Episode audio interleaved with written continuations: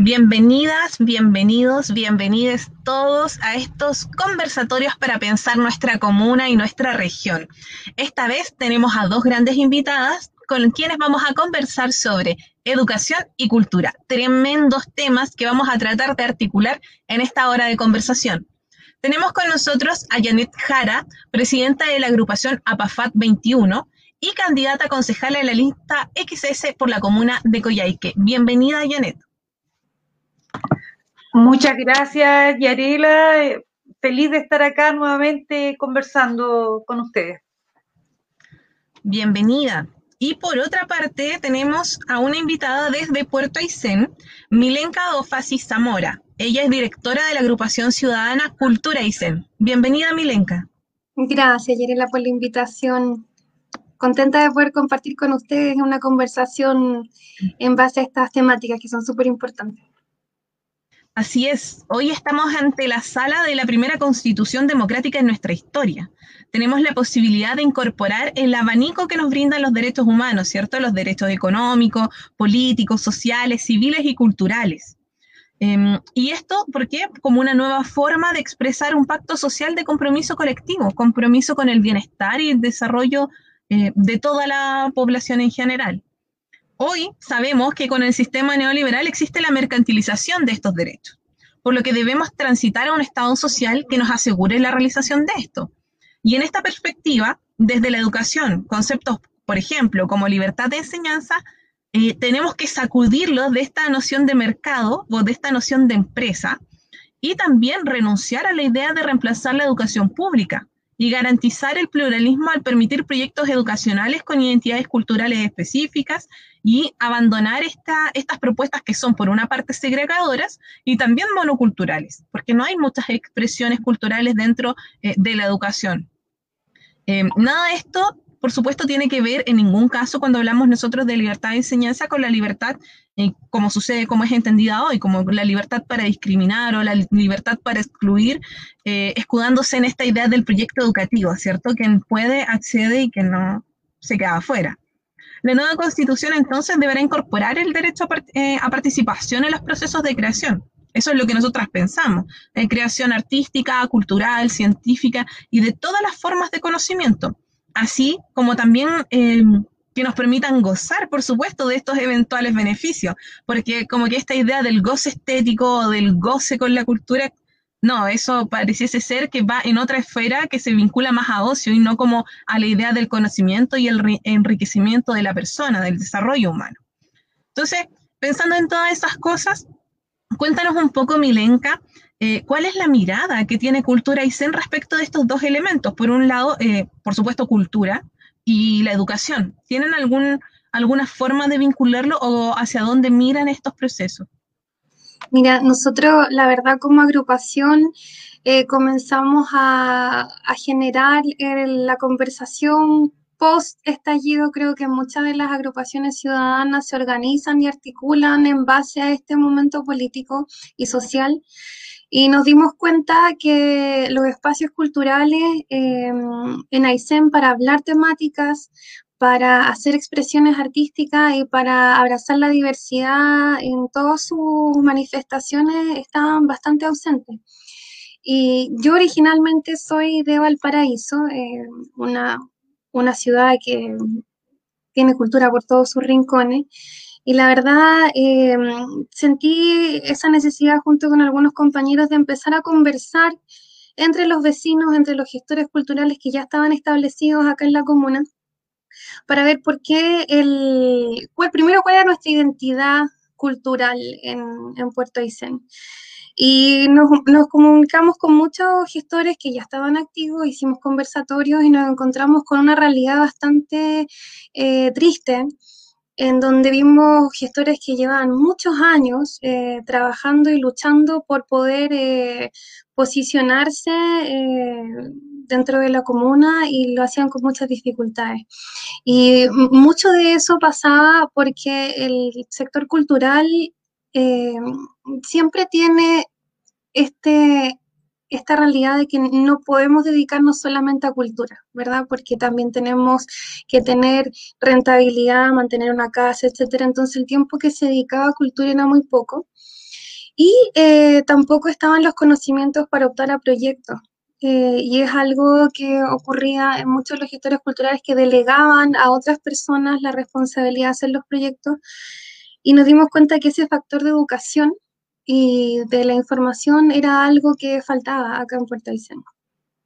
Y bueno, esta agrupación nace como eh, con la necesidad de generar estos espacios de creación artística para que se democratice un poco el acceso a la cultura, porque hoy en día mm, la cultura no, no tiene un acceso democrático. Eh, sentimos que hay muchos sectores socioeconómicos que tienen acceso a ciertas cosas porque tienen el poder adquisitivo para hacerlo. Sin ir más lejos, por ejemplo, un niño que quiera eh, estudiar violín o, algún instrumento tiene que tener acceso a ese instrumento y si su familia no puede pagarlo, bueno, eh, tiene ahí una brecha económica. Entonces, esta agrupación busca primero encontrar personas que se interesen eh, por la cultura, entendiéndolo como un fenómeno dinámico y evolutivo, y eh, que integre a la comunidad para formar una red cultural que sea sustentable y que pueda generar intercambios también entre los distintos territorios de la región. Así que esa es la, semilla que, que gestó esta agrupación Hoy en día hemos eh, enfocado nuestros esfuerzos en, el Comité de Educación Cívica y Difusión, en donde hemos tenido la posibilidad de conocer a los candidatos de nuestra comuna para concejales. Tenemos el, el, orgullo de poder decir que fuimos la primera entidad en poder organizar el primer debate con alcaldes en Puerto Aysén. Y para eso eh, se reunieron muchos esfuerzos de vecinos, las preguntas las fuimos a sacar desde las mismas eh, juntas vecinales, agrupaciones gremiales, eh, vinculamos a la comunidad en ello y nos parecía que un debate era la única herramienta democrática para poder evaluar a nuestros candidatos y que fuera la fuerza de las ideas y las convicciones lo que finalmente influyera en la votación de nuestros vecinos. Así que actualmente el Comité de Educación Cívica y Difusión es el que está activo. Dividimos la agrupación en muchos comités, hay comité audiovisual, comité de danza, eh, fotografía, y como les contaba, todos son esfuerzos colectivos de personas que se interesan por la cultura, que no tiene fin de lucro, y eh, estamos tratando de armar una red cultural que pueda ser sustentable y que pueda ser replicada en otras localidades también de nuestra región. Qué interesante lo que planteas, porque justamente tras el, estallido de octubre em, empezamos a articularnos nuevamente, a entender que en el fondo todo lo que hacemos es política y que todo eso incide también de manera material, inmediata en nuestro entorno. Y ahí empezamos a decir, bueno, tenemos que juntarnos, tenemos que agruparnos. En realidad no son tantas nuestras diferencias y al parecer eh, son más nuestras similitudes y vamos avanzando en eso. Janet, em, aquí Milenka nos dio como una lectura de, lo que sucede en la comuna de Aysén. Cuéntanos un poco cuál es el diagnóstico que realizas en torno a, educación y cultura en, nuestra comuna, en. Bueno, mira, sí, lo primero es felicitar a Milenka por esta tremenda iniciativa que están realizando. Eh, bueno, en mi caso, desde el área de la discapacidad, nosotros estamos haciendo el mismo trabajo Milenka acá.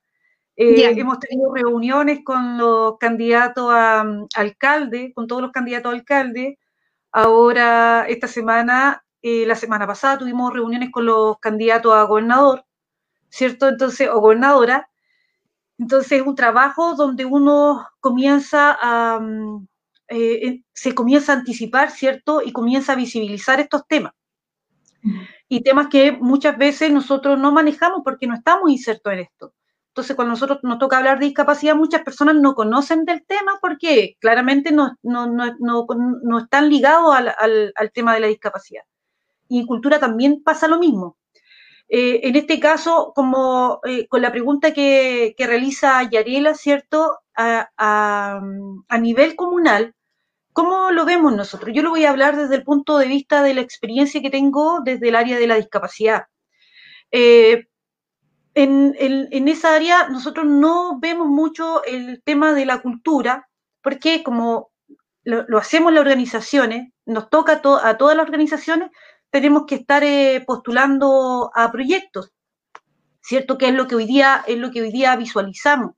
Pero además de la cultura, uno no pasa solamente a través de, eh, porque uno comienza a conversar con otros actores, ¿cierto? Porque uno lo ve a través del teatro, a través de la música, pero también lo ve también a través de, eh, de, nuestro pueblo, de la vivencia que nosotros tenemos, que eso no, no, no se visibiliza. Entonces tenemos esta fiesta que nosotros la veíamos en, en, el verano, ¿cierto? Eh, donde muchas veces en, la, en, las actividades que se hacían en esta feria que teníamos en, en la feria que se hace de la municipalidad, ¿cierto? En diciembre, a fines de, perdón, a fines de enero. La Patagonia, ¿no? Sí, sí. Eh, y Expo Patagonia. Expo Patagonia. Expo Patagonia. Y, y, los artistas, muchas veces eh, veía, claro, que los artistas locales son dejados fuera de este tipo de actividades, cuando deberíamos visibilizar con mayor razón, ¿cierto?, las actividades locales. Entonces, son instancias que se deben trabajar y, visibilizar también. Y donde existen este tipo de organizaciones, como la que está Milenka, ¿cierto? Y hoy día los representantes también de todas estas organizaciones comienzan a, visibilizar, a visibilizar esto. Em, esto se ve poco en las poblaciones igual, eh, del acceso a la cultura, acceso a la cultura en qué sentido, a través de las obras de teatro, a través de música, ¿cierto? Hace poco vi una publicación en Facebook, como que hace poco a lo mejor pasó un año, porque en este tiempo es como que uno siente como que eh, es poco tiempo, pero que finalmente dice, esto pasó hace más de un año, eh, de, que de, que cortaban un recurso a un, a un, profesor de música, ¿cierto?, que tenía su escuela de música. Entonces, eh, es un grupo de niños, ¿cierto?, en, en, situación de discapacidad que estaban trabajando y cortan los recursos. Entonces, esto no debería existir, pues deberían haber eh, recursos permanentes para este tipo de actividades. Así que siento que uno debe trabajar y apoyarse y mm, y más eh, en el tema de pensando a nivel comunal, ¿cierto? Tanto como estamos hablando de la comuna de Aysén, acá la comuna de Coyhaique, y a nivel regional, se deben generar estos espacios y la instancia donde se converse de la cultura, pero también la cultura asociada a la, a la educación, porque aquí estamos hablando también de jóvenes, de niños, ¿cierto? Que deben tener acceso a, acceso a la cultura y a través, qué mejor que a través del teatro, la música, la pintura, las artes. Sabes que es súper interesante que, que, tú hables de que trabajas con discapacidad. Nosotros dentro de la agrupación hicimos el ejercicio de que los mismos vecinos dijeran que era cultura para ellos. Y nos dimos cuenta que eh, es tan diversa la cultura porque es algo que va en evolución, que tuvimos eh, la grandiosa idea de generar eh, pilares. Y uno de nuestros pilares es la inclusión. Entonces nosotros trabajamos la, la, cultura también en el aspecto de la inclusión y acá tenemos un trabajo muy cercano con la Escuelita de Despertar eh, en donde tenemos grandes artistas y la idea de, y ellos hacen un trabajo muy bonito en cuanto a eso, pero el problema es en nuestra comuna que no sale de las puertas de la escuela. Entonces nos damos cuenta que al que hay que educar no, es, no son los niños ni son las familias, tenemos que salir con la inclusión hacia la comuna, generar los espacios. Entonces cuando hacemos una presentación folclórica, ¿por qué no poner también a los niños de la escuela eh, dentro de esas propuestas? Entonces, por eso eh, la cultura, nosotros no mm, tratamos de no trabajarla y, y, sesgarla a ciertas dimensiones, sino que integrarla, porque todo es eh, un, un charquicán bien chileno, ¿viste? Es como, todo mezclado. Es tanto así que nos obliga a identificar fenómenos migratorios importantes, como lo que está pasando en nuestra región, que no es ajeno a lo que ocurre en el país. Tenemos comunidades internacionales que se están haciendo espacio dentro de nuestra comuna y que culturalmente son diversos y tienen que tener también derecho a poder desarrollarse culturalmente y es una oportunidad muy rica para nosotros y para muchos que nunca han salido de la región también, poder conocer eh, la cultura a través de los mismos nuevos habitantes que iban llegando a la región. Por eso también dentro de nuestros pilares está la migración. Y la iniciativa, por supuesto, es tener ese intercambio cultural que no sea solamente eh, a través de las personas que ya están establecidas en la región, sino que también abrace a los que vienen y, eh, por supuesto, a las personas con capacidades diferentes que tienen un mundo que enseñar. Tenemos que todos ir caminando evolutivamente y generando espacios culturales para que todos podamos desarrollarnos. Qué interesante cómo finalmente se va, se va articulando todo, ¿no? Porque, claro, eh, Janet mencionaba que eh, los proyectos, tú igual lo mencionaste, Milenka, el tema de los proyectos, porque claro, no tenemos garantías de nuestros derechos y como no tenemos garantía, estamos siempre eh, en la postulación. Si tú postulas, puede que tengas la posibilidad de acceder. Nada te asegura que vayas a acceder. Es una competencia. No podemos vivir así. ¿Cierto? Es súper injusto porque em, lo mismo pasa en educación y lo mismo pasa en cultura, de hecho pasa con salud, con todo. El, que no hay democracia del conocimiento, no hay democracia respecto a esos elementos porque están todos ligados a la capacidad económica que tenemos. Entonces, cuando hablamos, por ejemplo, de, em, de inclusión, claro, uno, uno piensa que debiésemos, por ejemplo, promover una educación que sea inclusiva en todos los niveles. ¿Cierto? Pero en todos los niveles de la educación, abarcando justamente a las personas con necesidades educativas especiales, pero también desde la pertenencia cultural, no como desde este otro que viene de afuera y te dice, eh, así se hace allá en mi lugar o en mi parcela donde yo estudié y yo lo vine a hacer, sino que eh, rescatar justamente la, la, cultura desde todas sus miradas. Ahí eh, es súper importante y e interesante lo que dicen, porque claro, una sociocultura, teatro, baile, ¿cierto? Pero en el fondo vamos, hablamos de plurinacionalidad, hablamos de cuidado, hablamos de infancia, hablamos de medio ambiente, de vivienda, ciudad, territorio, salud. Todos esos elementos tienen elementos que tienen que, tener pertinencia cultural para que efectivamente eh, se logren desarrollar como, como uno siente que es su identidad, ¿cierto? Porque igual uno configura una identidad en torno a su cultura. Eh, es bien interesante eso que sucede. Milenka, tú nos comentabas también que ustedes tenían eh, un comité, que de esto lo anoté, espérame. Lo voy a buscar aquí. Comité cívico, ¿cierto? Sí, Comité de Educación Cívica y Difusión. Y que estaban realizando también, em, hicieron un debate con eh, alcaldías. Y yo, de hecho, participé en un espacio constituyente, que era un conversatorio. Sí. ¿Cómo les ha ido con eso? ¿Por qué surge eso? Porque claro, uno podría decir, bueno, no son de Aysén, es lógico que eh, realicen un, debate con sus eh, futuros candidatos, o sea, su futuro alcalde, uno de ellos tendrá que salir, ¿no? Pero mm, con constituyentes, ¿por qué lo amplían y por qué se da ese espacio y cómo surge finalmente? Nosotros, bueno, eh, antes de que se me vaya la idea, eh, amarrarme de lo que habían dicho antes, la cultura es tan importante eh, que es transversal a cualquier generación, porque muchas, muchas iniciativas las podemos trabajar en las escuelas, pero solamente van a ser esas generaciones las que vayan a recibir la información y que tengamos ese cambio. Pero ¿qué pasa, por ejemplo, con las personas que eh, están ya en una edad adulta, joven, adulto mayor? Si tú no creas los espacios culturales que sean de acceso libre para toda la comunidad, y lo aplicas solamente en el plano educacional a través del MinSal, vas a dejar un gran porcentaje de la población que no maneja o se resiste a poder aceptar estas nuevas formas de culturalidad.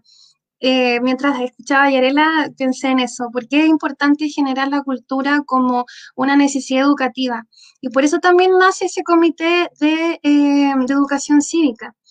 Porque, ¿Y por qué con los constituyentes? Porque consideramos que la votación de los constituyentes es la más importante en la papeleta. Eh, yo creo que no, no, hay duda de ello. Eh, lo que se genere a través de esa votación nos va a marcar quizás por cuánto tiempo. Eh, la Asamblea Constituyente viene siendo una demanda ya hace mucho tiempo. Yo recuerdo hace dos votaciones atrás, yo ya ponía la ACE arriba en la esquinita del voto. Era nuestra forma de expresar qué era lo que queríamos. ¿Y qué pasa? Tristemente visto que en mi comuna eh, y debo decirlo, eh, pasaron hechos, hechos históricos que, que, nos obligaron a nosotros a movernos como colectivo ciudadano. Cuando se hizo la consulta ciudadana para ver si queríamos o no plebiscito aquí en Aysén, Aysén se restó de eso. Entonces, eh, hubo muchas comunas que lo hicieron a nivel del país. ¿Se recuerdan de eso, verdad?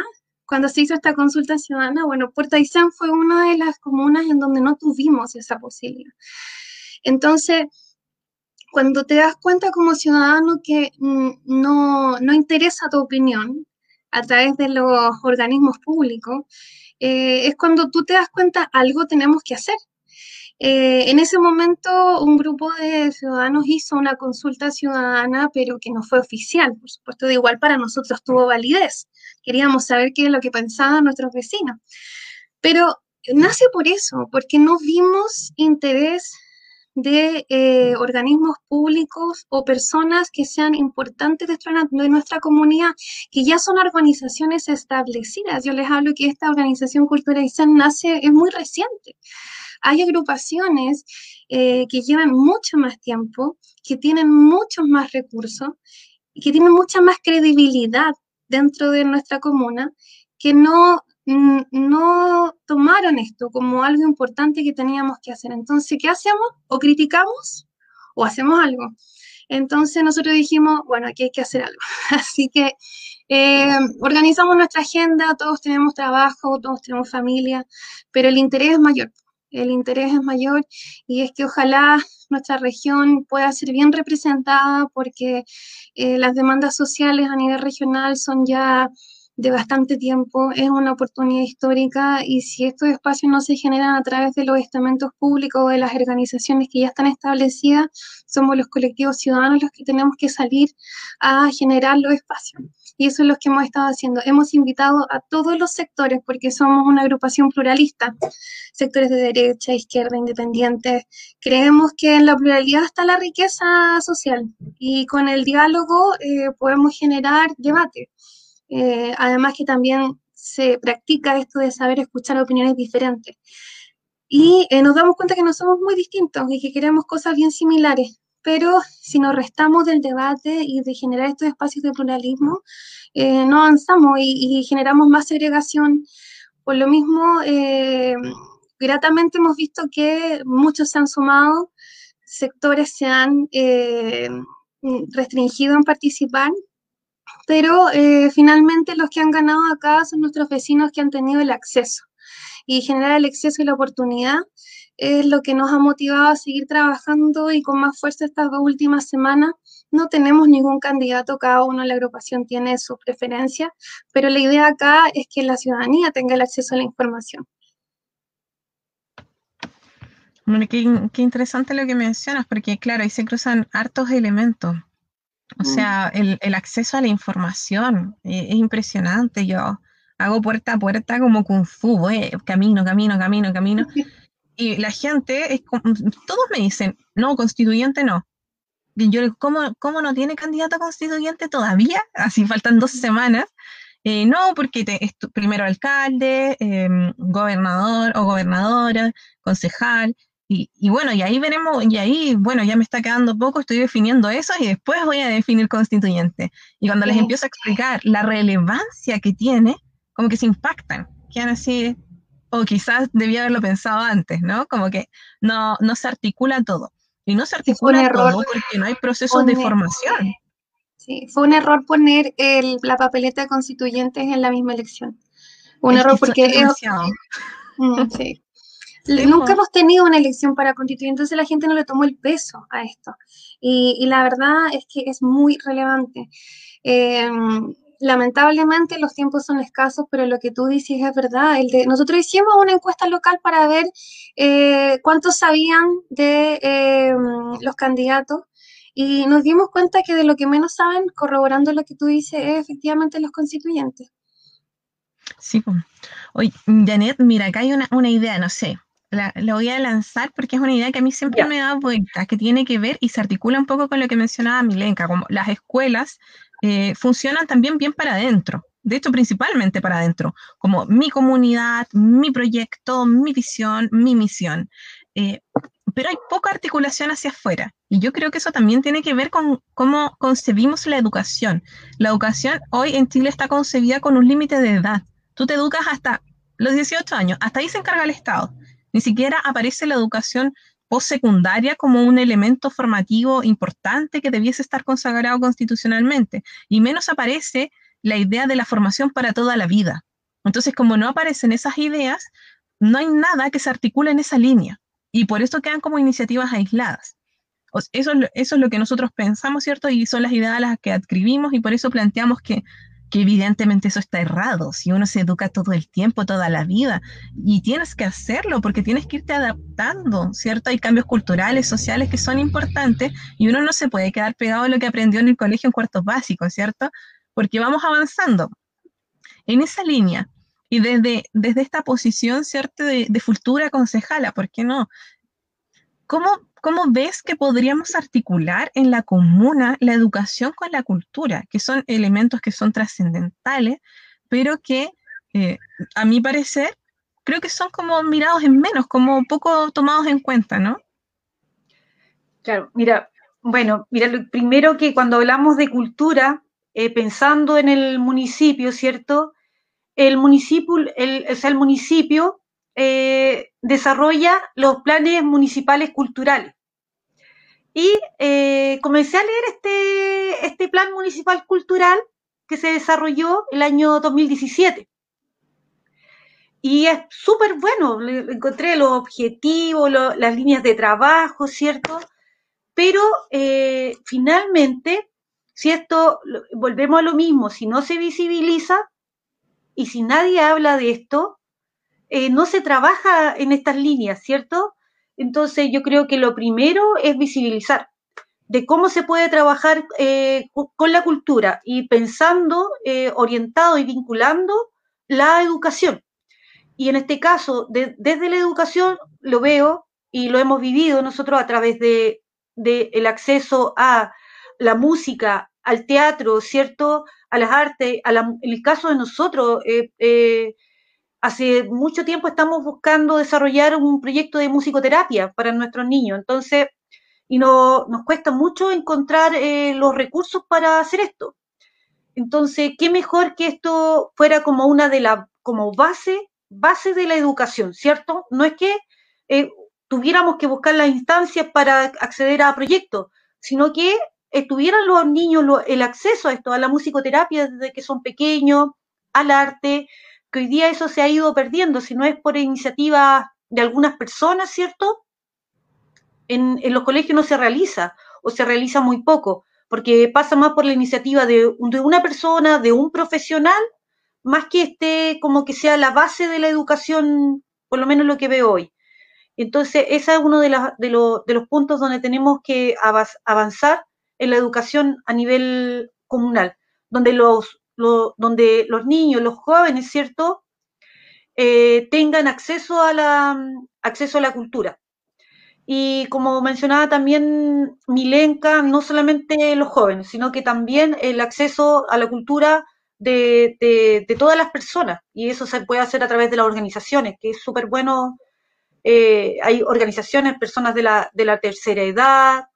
Nosotros tenemos eh, organizaciones estamos agrupados 18 organizaciones a través de una unión comunal, ¿cierto? Donde hay muchos adultos con discapacidad también que están en estas organizaciones, que sería súper bueno que ellos tuvieran acceso a esto.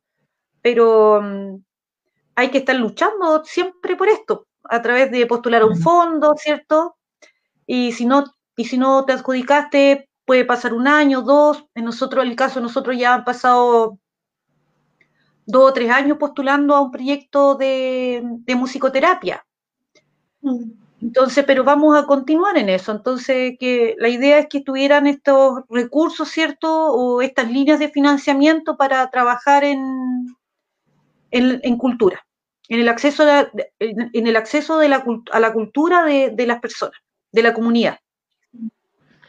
En ese sentido, es súper importante la labor que realizan las concejalas y los concejales. O sea, recuerdo, mira, no me acuerdo bien y ahí no sé si de pronto alguien nos está viendo, quizás en los comentarios lo puede dar, pero recuerdo que no hace mucho, si es que no, de hecho estábamos en campaña ya, cuando eh, se rechazó un proyecto de cultura, o sea, los fondos para el centro cultural, lo ah, rechazó el, consejo.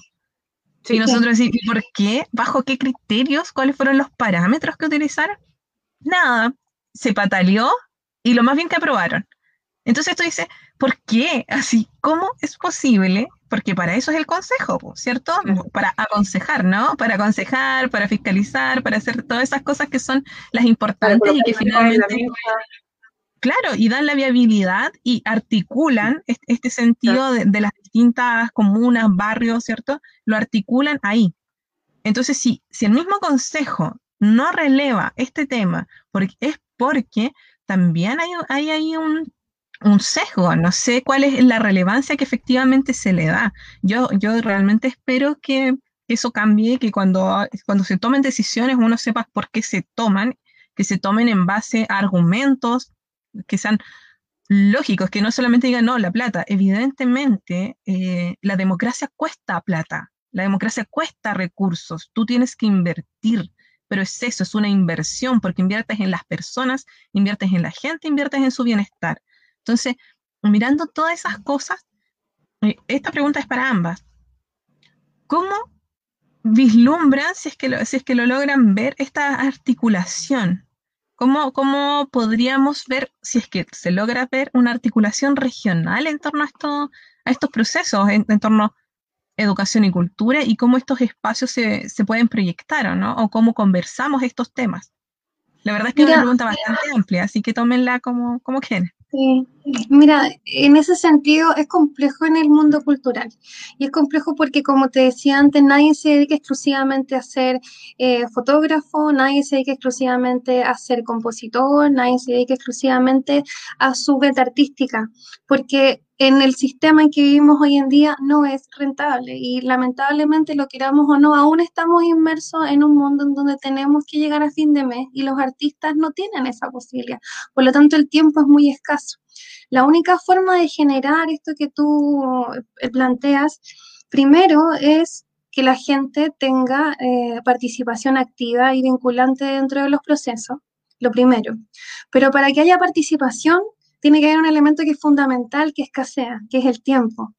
Entonces, cuando hablamos de una reforma laboral en rebajar a 40 horas, claro que tiene sentido, porque esas cuatro horas ya las podemos poner al servicio de cosas que realmente son importantes.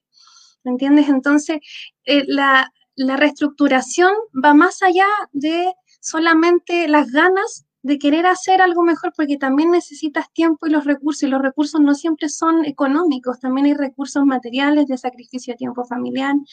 Entonces, lo primero es eso, reconocer que acá las personas que se dedican a cultura tienen un tiempo que es escaso, mucha voluntad para hacerlo, ¿sí? Y poco reconocimiento, muy poco reconocimiento. Y lo segundo que yo creo que es fundamental es que se generen líderes efectivos dentro de las comunas porque eso es lo que pasa, el sistema desgasta a los buenos líderes, por lo mismo que plantean ustedes en el tema de los, eh, de los fondos.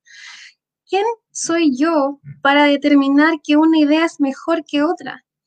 Mm, la capacidad de impacto que tenga ese proyecto es difícil proyectarla, entonces eh, es muy difícil em, si mantenemos este sistema de competencia en donde si yo me adjudico un fondo voy a poder tener acceso a desarrollar este proyecto, que se generen líderes efectivos y que se prolonguen y que van también eh, generar nuevos liderazgos, porque los liderazgos tienen que irse heredando y pasando, no puede haber solamente una persona que lleve el buque.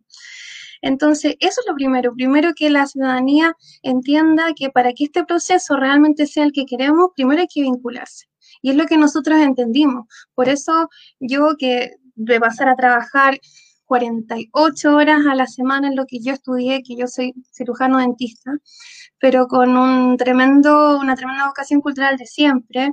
Mi papá músico, mi mamá educadora de párvulo, eh, músico, entre otras cosas que también hace muy multifacético. Pero eh, me di cuenta que si yo quería cambiar esto para mi hija, si yo quería generar estos espacios que, que desarrollen la cultura y la, inclusión también en todos sus ámbitos, tenía que hacerme cargo y no solamente criticar, porque en eso es lo que caemos.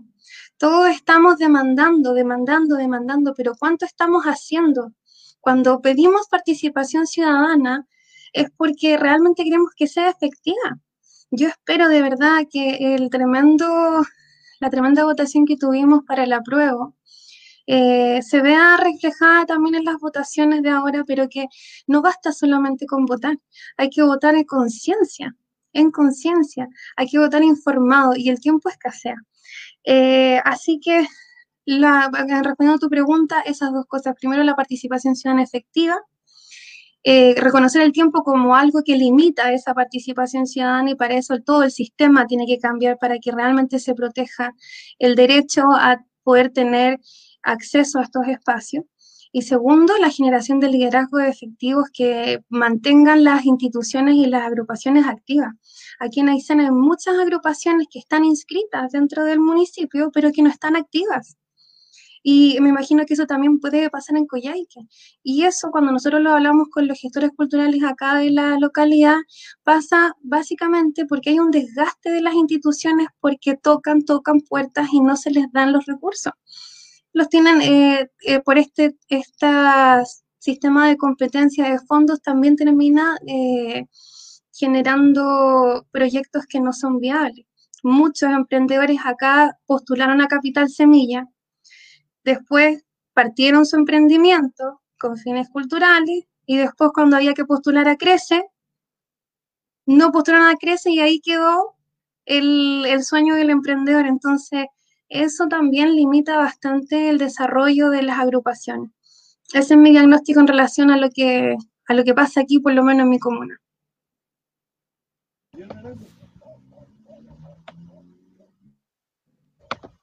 Ahí me desmuteé.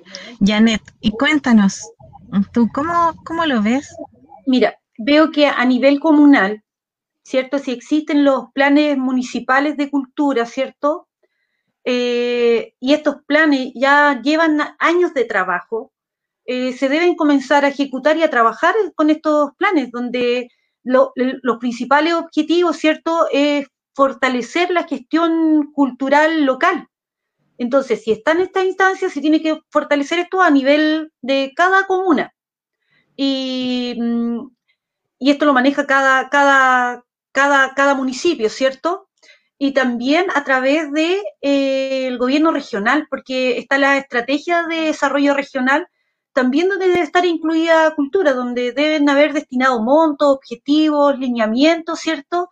Y con eso uno puede comenzar a decir, ya tantos recursos son destinados, por lo tanto, no tenemos que estar todas las veces tratando de buscar algún recurso pequeñito por ahí, poder acceder a esto. Entonces ya con cosas concretas, donde tengamos recursos tanto a través del gobierno regional y también a través de, de, los municipios, donde se puede acceder a esto. Veo que esa es la, instancia también de fortalecer la cultura a nivel comunal y regional a través del gobierno regional. Y de esta manera generar los espacios para cultura y ser facilitadores también en, estos espacios, ¿cierto? y, y esto conlleva vincular cultura con educación de esa, de esa manera lo, lo visualizo. Sí, nosotros igual soñamos con una constitución hermosa, así que realmente, no sé, pues, incorpore la, la, creación, la producción del conocimiento como una base para el buen vivir, ya porque mm, pensando en eso justamente, Em, esto, por supuesto, que se articula también como con la protección de la naturaleza. Ya todos esos elementos los articulamos en esta idea del buen vivir, porque esto nos va a permitir avanzar en un, nuevo modelo de desarrollo, ¿cierto? Que, nos permita también pensar cómo, cómo vamos a crecer, cómo vamos a construir, cómo vamos a valorizar estos elementos. De hecho, cultura y educación, diría yo, con salud también, son uno, los tres puntos más, no sé no sé si más complejos, pero sí de los más complejos em, que hemos podido visualizar en pandemia. O sea, ha sido un golpe, un golpe de, realidad, ¿cierto? Todo aquello que nosotros vivimos desde la educación, desde la cultura, desde la salud, con las precarizaciones asociadas, hoy simplemente todo el mundo las ve nomás.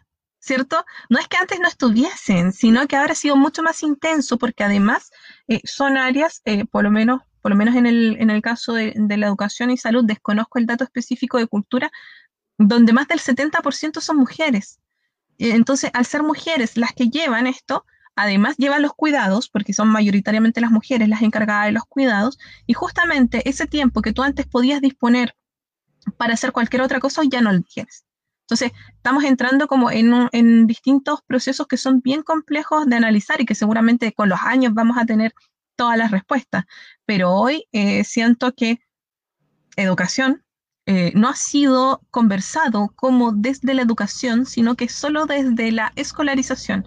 Tenemos que abrir las escuelas tenemos que abrir las escuelas. Y ese ha sido todo el mantra, el mantra durante todo el año pasado y todo este año, y se insiste en eso. Nadie está preguntando, nadie se está cuestionando si efectivamente el proceso educativo está permitiendo que nuestros jóvenes, que los jóvenes, que las niñas, los niños y las niñas efectivamente estén desarrollando las habilidades que requieren para hacer frente a este contexto, ya ni siquiera al futuro, porque la realidad, esa, esa realidad que uno veía así media apocalíptica es hoy. Entonces, Nadie se preocupa de eso, nadie se está preocupando si efectivamente eh, están desarrollando las habilidades socioemocionales que les permitan hacer frente, eh, considerando que las tasas de suicidio en la región de Aysén son altas y son altas también en adolescentes. Eso no es tema al parecer. Lo mismo me sucede con cultura, que en el fondo, de hecho recuerdo que cuando fue en mayo del año pasado, mayo, junio del año pasado, eh, empezaron a hacer boche o a hacer ruido, a decir, oye, también estamos, también existimos, y no sé muy bien qué sucedió con eso. Yo siento que no hubo así como un gran avance o un tremendo paso y que uno diga, no, ya tienen todo resuelto, que es más o menos lo mismo que pasa con los profes, ¿cierto? Por ahí, Milenka, cuéntanos cuál es el estado actual de las cosas en este contexto de pandemia y si ha habido un cambio, considerando que ya pasó un año desde esa vez cuando aparecieron videos de todo y todo el mundo como que dijo, oye, si también existen y, son nuestra familia, porque son nuestros familiares, pues estamos hablando específicamente del territorio de la región de Aysén, que por supuesto uno lo puede extrapolar a todo el nivel nacional. Sí, lo que tú hablas eh, me hace mucho sentido, em, sobre todo cuando abarcas la educación como lo dijiste antes, como un proceso que no termina en la escuela.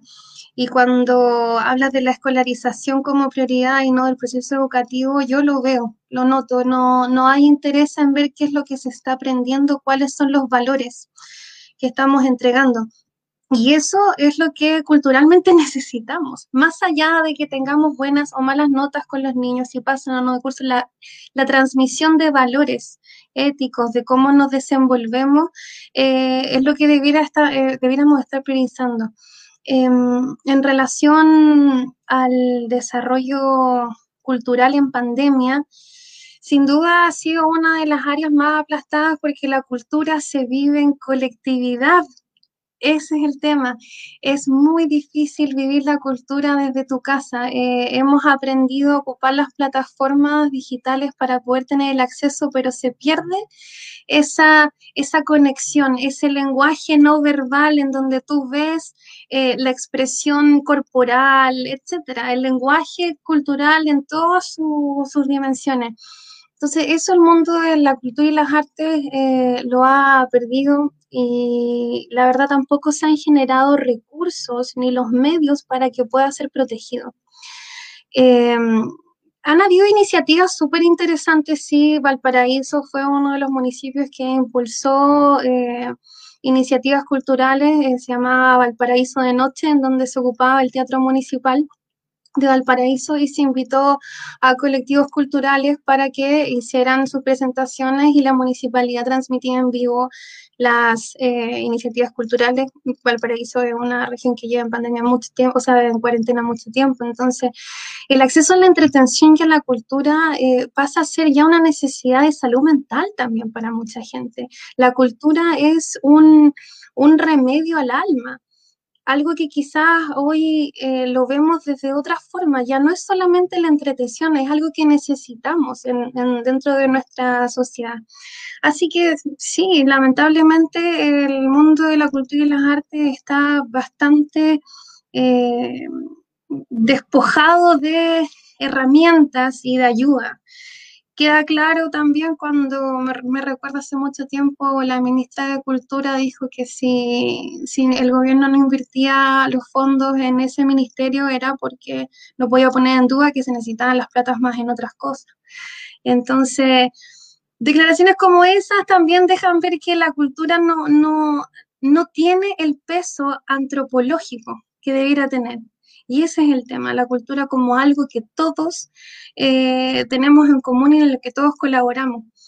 Em, y en Aysén nosotros intentamos hacer en su momento, antes de entrar en cuarentena, talleres eh, presenciales en donde muchas, muchos gestores culturales eh, sin, fines de lucro, sino que ellos mismos prestaron su servicio eh, podían generar talleres. Lamentablemente después vino la, cuarentena, pero no pudimos desarrollarlo. Sin embargo, eh, eh, lo que tiene la gente cultural es que siempre su búsqueda es por aportar a la sociedad.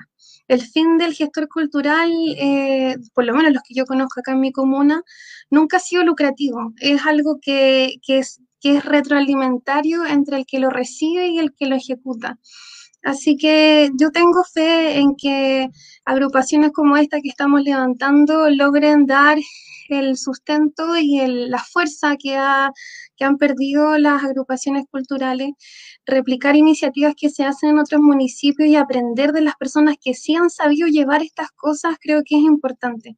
Por eso también eh, la interculturalidad y el intercambio con otras regiones es muy importante. Se los digo yo que yo vengo de otra región. Yo no conocía la cultura de Aysén y me empecé a dar cuenta que Chile no terminaba en Chiloé cuando llegué acá. Entonces la necesidad, la necesidad de generar estos espacios culturales es súper necesaria. Janet, yo mencionaba, ¿cierto? Eh, educación, cultura y también cuidado. ¿Cómo, cómo ha sido vivir esto, ¿cierto? Esta pandemia, ¿cómo les ha golpeado? Me imagino que tienen que tener ahí harto, harta experiencia ya acumulada. Qué bueno que me haces esa pregunta, Yerela, porque cuando estaba, cuando comenzamos a hablar del tema, recordaba lo que, la vivencia, lo que tuvimos que vivir el año pasado cuando comenzó eh, la cuarentena, la primera cuarentena que tuvimos, ¿cierto? Eh, increíblemente, aquí me coloco la camiseta de mamá, ¿cierto? Lo, que, lo primero que comenzamos a ver cuando comenzamos, eh, los niños estaban, estábamos con las clases en vía online, ¿cierto? Y todos nuestros hijos, digo, la gran mayoría se comenzaron a estresar. Lo que le ha ocurrido a la gran mayoría, a los niños, a las mamás, a los papás, bueno, a, todas a todos les ha ocurrido eso. Se han estresado con este sistema nuevo para todos. Entonces, lo primero, imagínense, lo primero que pensamos nosotros es decir, ¿qué lo puede sacar de esto a nuestros hijos? ¿Qué, qué los puede ayudar? Teatro. Entonces, ¿cómo dijimos? ¿Qué es lo que podamos hacer? Ya, un proyecto de teatro donde en este caso nos conectamos online y puede haber, eh, cierto, una persona que eh, comienza a hacer mismo, cierto, que comienza, no sé, por un globo y que... Entonces eso fue como una de las primeras cosas que nosotros pensamos, para que lo saque de lo que estábamos viviendo nosotros en ese momento. O sea, acceso a la cultura. Fue lo primero para sacarlo de eso. Y musicoterapia. Entonces, eh, va ligado directamente eh, educación con cultura, aunque sabes que uno en la, en la vivencia diaria no lo tiene incorporado, ¿cierto? Porque como uno como que está todo es distinto, son como líneas distintas. Cultura es una cosa, educación es otra, pero si te das cuenta, ahora no, están, están de la mano, están unidas. Entonces, eh, sí es necesaria la cultura, la tuvimos que vivir nosotros y una de, la, de, lo, de lo primero que pensamos era que nuestros hijos pudieran tener este tipo de actividades, ¿cierto? Para poder sacarlo de lo que estábamos viviendo en ese momento. Y nosotros, bueno, continuamos en lo mismo, continuamos con nuestro con la idea de continuar con el proyecto de musicoterapia. Individualmente, cada una de las mamás comenzó con musicoterapia en sus casas comenzamos con el tema de los instrumentos, comprarle instrumentos a nuestros hijos y todos como orientados en lo mismo. Pero también como organización, desde la organización social, ¿cierto? Nosotros estamos pensando en hacer, eh, continuar con nuestro proyecto de musicoterapia para postularlo. Eh, bueno, esta, esta, este tema de la pandemia nosotros nos ha afectado en el tema personal eh, a todas las familias, ¿cierto? Y vemos que se debe trabajar, seguir, continuar trabajando en esto y que a través, pensando, ¿cierto?, desde el, desde el punto de vista local, comunal, eh, se deben generar los espacios, ¿cierto?, y las instancias para que, para la cultura. Así es que vamos a continuar en eso, nosotros vamos a continuar trabajando para que se generen estos espacios y visibilizarlo, que yo creo que es lo esencial, porque como no se habla o las personas no hablan o, lo mismo que conversamos, y en el consejo y las personas que están como concejales, ¿cierto? O las autoridades que nos representan no hablan del tema, esto queda ahí. Entonces aquí estamos nosotros, las organizaciones, los candidatos para visibilizar esto. Así es que vamos a continuar trabajando en esto ahora y, y a futuro también. Así es que también, y aprovecho la instancia antes de que termine esto de felicitar el trabajo que está haciendo Milenka en Puerto Aysén. Sí, tremendas instancias ambas las que levantan, o sea, y, mujeres, no me extraña tampoco que así sea, porque, o sea, quienes sostienen la vida y está archi mega comprobado, y sobre todo en este contexto de pandemia, mayoritariamente las que ponemos cara, cuerpo, absolutamente todo para que esto efectivamente suceda.